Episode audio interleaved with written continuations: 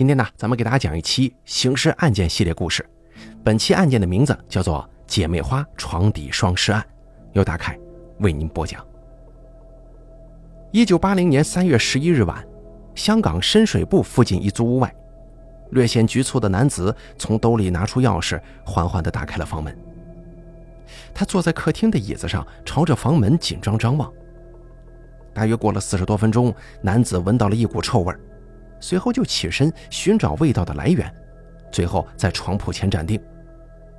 他半蹲下身子，看见了一个白色的毛毯，这毛毯看起来有些鼓囊囊的，而且臭味的来源就是这里。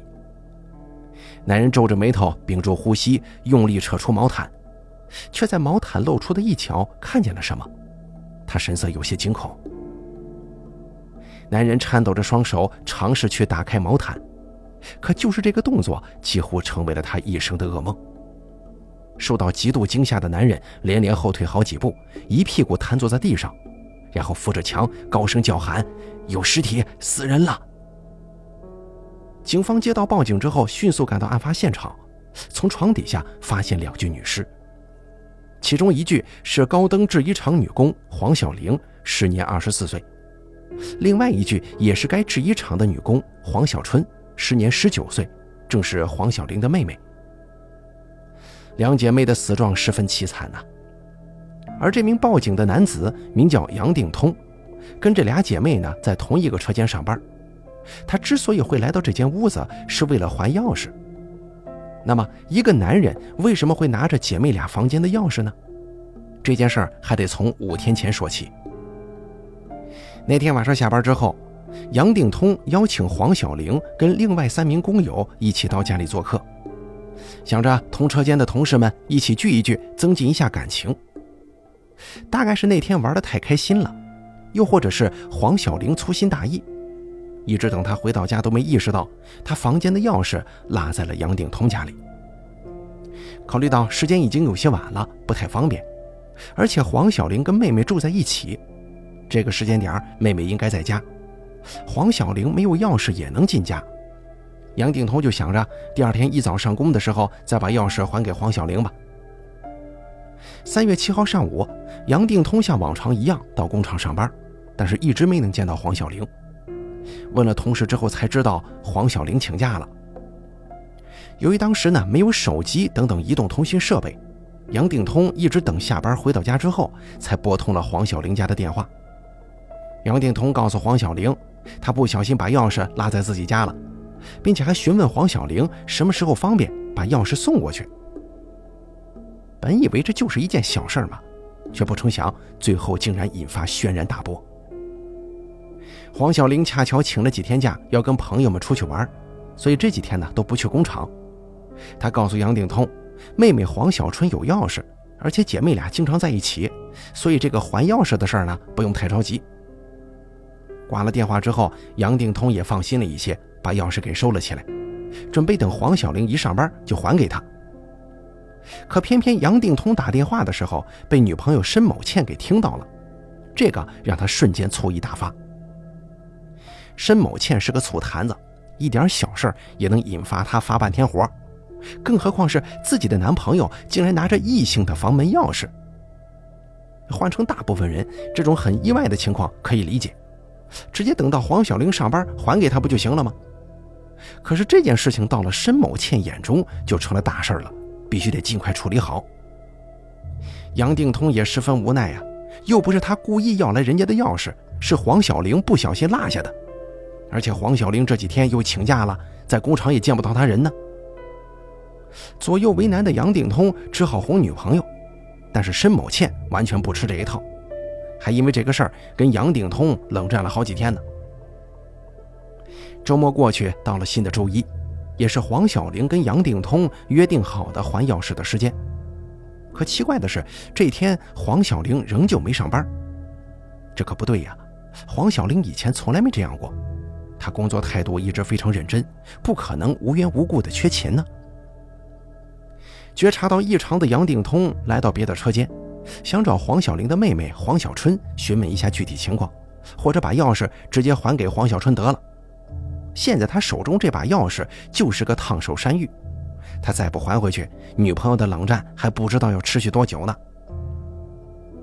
三月十一号下午，黄小玲那边还是没有任何消息。杨定通决定不再等了，再次来到汝州街二百四十三号，也就是两姐妹的出租屋前。杨定通敲了好大一会儿门，确认屋里没人之后，才拿出钥匙打开房门的。考虑到对方是两个未婚的女孩，杨定通进屋之后并没有继续往里走，而是在靠门的位置找了个椅子坐下，想着两姐妹回来了，当面把钥匙还给她。可是左等右等，杨定通始终没能等到两姐妹回来，他的心情渐渐有些急躁了。正当他犹豫着要不要回家的时候，忽然闻到了一股子臭味，还十分刺鼻。大概是出于本能的反应，杨定通仔细嗅了嗅臭味，却发现味道竟然不是从屋外面传来的，而是从屋子里面传出的。杨定通循着臭味的来源，最后在两姐妹的床前站定。此时此刻的他无比确定，这刺鼻的臭味就是从床底下发出来的。杨定通皱着眉头，屏住呼吸，蹲下身子往床底下看，只见有个白色的毛毯包裹着什么东西，鼓鼓囊囊的。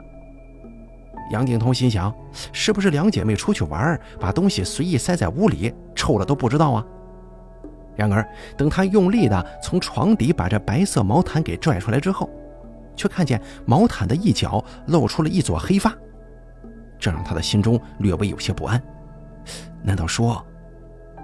杨定通大着胆子，颤抖着双手打开白色毛毯，恐怖的一幕映入眼帘，让他连连后退，一屁股坐在了地上。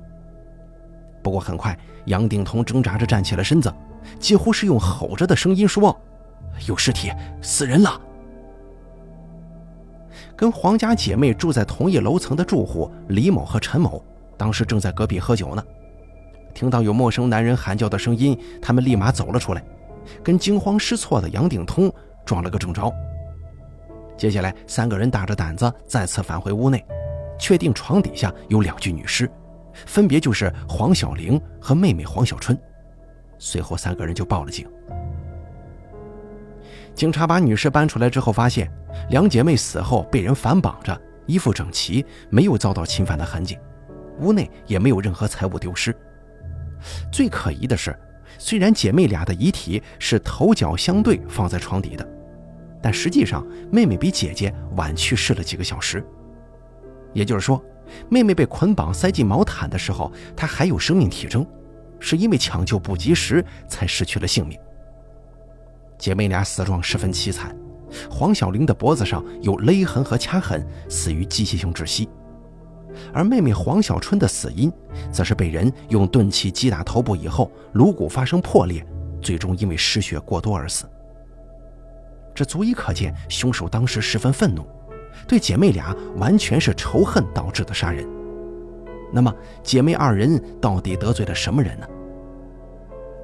据附近的邻居和工厂的工友说，黄家姐妹的人缘挺好的，姐姐性格活泼开朗，善于交谈，妹妹小春则更加温柔。虽然不善言辞，可她长相甜美，所以还是有很多人喜欢她的。大家实在想不出，到底是谁会对这么好的姐妹俩下如此毒的手啊！就在大家议论纷纷的时候，警察确定了第一个嫌疑人，报警的杨鼎通。在有一些刑事案件当中啊，贼喊捉贼的情况不是没有，有些报警人本身就是罪犯。那么杨定通为什么会成为警方的怀疑目标呢？杨定通来到这个车间工作已经有一年了，之前从来没有聚会过，为什么偏偏在这个时候聚餐呢？并且还这么巧，黄小玲的钥匙落在了他家呀？警方怀疑这场聚会本身就是杨定通设下的圈套。目的就是为了拿到黄小玲的钥匙。还有，警方通过尸检发现，黄小玲的脖子处伤痕显示，凶手当时应该是从正面用手掐住了黄小玲，在对方逐渐失去反抗力量之后，又拿绳索类的工具从背后勒死黄小玲。因为黄小玲遗体上的伤痕左右一深一浅，法医判定凶手应该是个左撇子，而杨定通。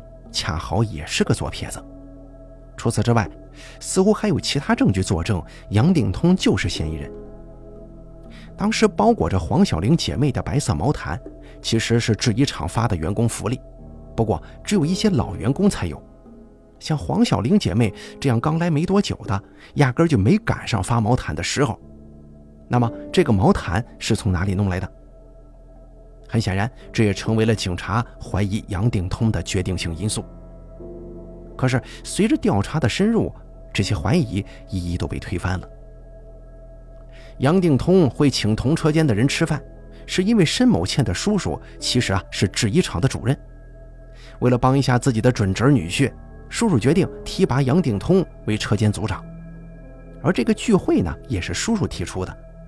他给了杨定通钱，让他去买菜买酒，跟同车间的人好好聚一聚，联络一下感情。过一阵子成了组长了，也好工作吗？而这个白色的毛毯就更好解释了，是房东太太把多余的毛毯放在了楼顶的房间里。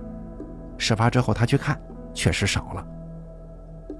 不过，警察最怀疑的是，有目击证人证实，杨定通上楼之后至少有半个多小时，为什么他一直没闻到臭味呢？杨定通表示，他那几天呢刚好感冒了，鼻子很塞，闻不到什么味道。后来正是待的时间久了，味道确实太浓烈，这才闻到的。杨定通生病的消息也在其他同事和朋友口中得到了证实。那几天，杨定通的确是患上了重感冒。现在，除了左撇子这个情况之外，所有对杨定通不利的消息都推翻了。那么，不是杨定通，还能是谁呢？警察在黄家姐妹的屋子里曾经发现了一些奇怪的照片，在一些合照当中，黄小春正幸福地依偎在一个男人的身边，但是男人的头却被撕下来了。这个人是谁呀？通过走访，大家提供了一个关键线索：黄小春有一个男朋友，名叫罗永康，不过前段时间感情似乎出现了一些问题，因为有邻居听到他们两个人在屋子里吵架了。以前罗永康总是时不时的来找黄小春，但最近这两天不知怎么回事，尤其是案发后，邻居们再也没见到过罗永康。罗永康到底去了哪儿？他到底有没有杀害黄家姐妹呢？没有人知道罗永康的行踪，也说不清罗永康跟黄家姐妹之间到底发生了什么。就在调查毫无进展的时候，有知情人提供信息。黄家姐妹在香港其实还有一个亲戚，是表舅父。不过知道这件事情的人很少，所以之前警察在调查的时候啊，很多人都说姐妹俩在香港举目无亲。当警察找到了这位表舅父之后，听到了一个跟之前掌握的线索有些出入的故事。原来呀，黄小春跟罗永康这两个人从小就认识。初中的时候，更是不顾大家反对，公然谈起了恋爱，闹得学校跟双方家长都十分反对。但这两个人呢，不论面对多大的阻力，说啥都得在一块儿。最后，双方家长见两个人感情这么深，也就同意了这门亲事。就在两个人计划着过几年结婚的时候，身在香港的姐姐黄小玲给妹妹寄来了信，希望妹妹黄小春可以跟自己一起到香港闯荡。多挣点钱，这一边是男朋友，一边是姐姐和未来，黄小春犹豫了很久啊。那个时候香港还没回归呢，他们过去的办法也是偷渡，加上在英殖民管理下的香港治安也有点乱，所以两个人十分担心偷渡过去可能会丢了性命。罗永康家里虽然还有姐姐，但只有他这一个男孩啊，在当时十分重视男丁的广东。罗永康是家里最大的希望，他的父母自然不愿意儿子去冒这个险。不过最后，罗永康还是跟着黄小春一起来到了香港。黄小春跟着姐姐在工厂做工，而罗永康是在附近找了一份建筑工地的活。刚到香港的时候，两个人的感情非常稳定，这一点街坊四邻都看在眼中。所以很多人反映黄小春跟男朋友罗永康感情非常好。可是时间一天天过去，黄小春却变了心，这个让罗永康心生担忧，两个人因此争吵不断。一九八零年二月十五号，在除夕这一天，两姐妹带着罗永康一起去了表舅父家过年。在此期间，罗永康放出狠话，说如果黄小春辜负他，就一定不会让黄小春活下去。而且他舅父表示，罗永康的惯用手正是左手。这样看来，罗永康具有重大作案嫌疑呀。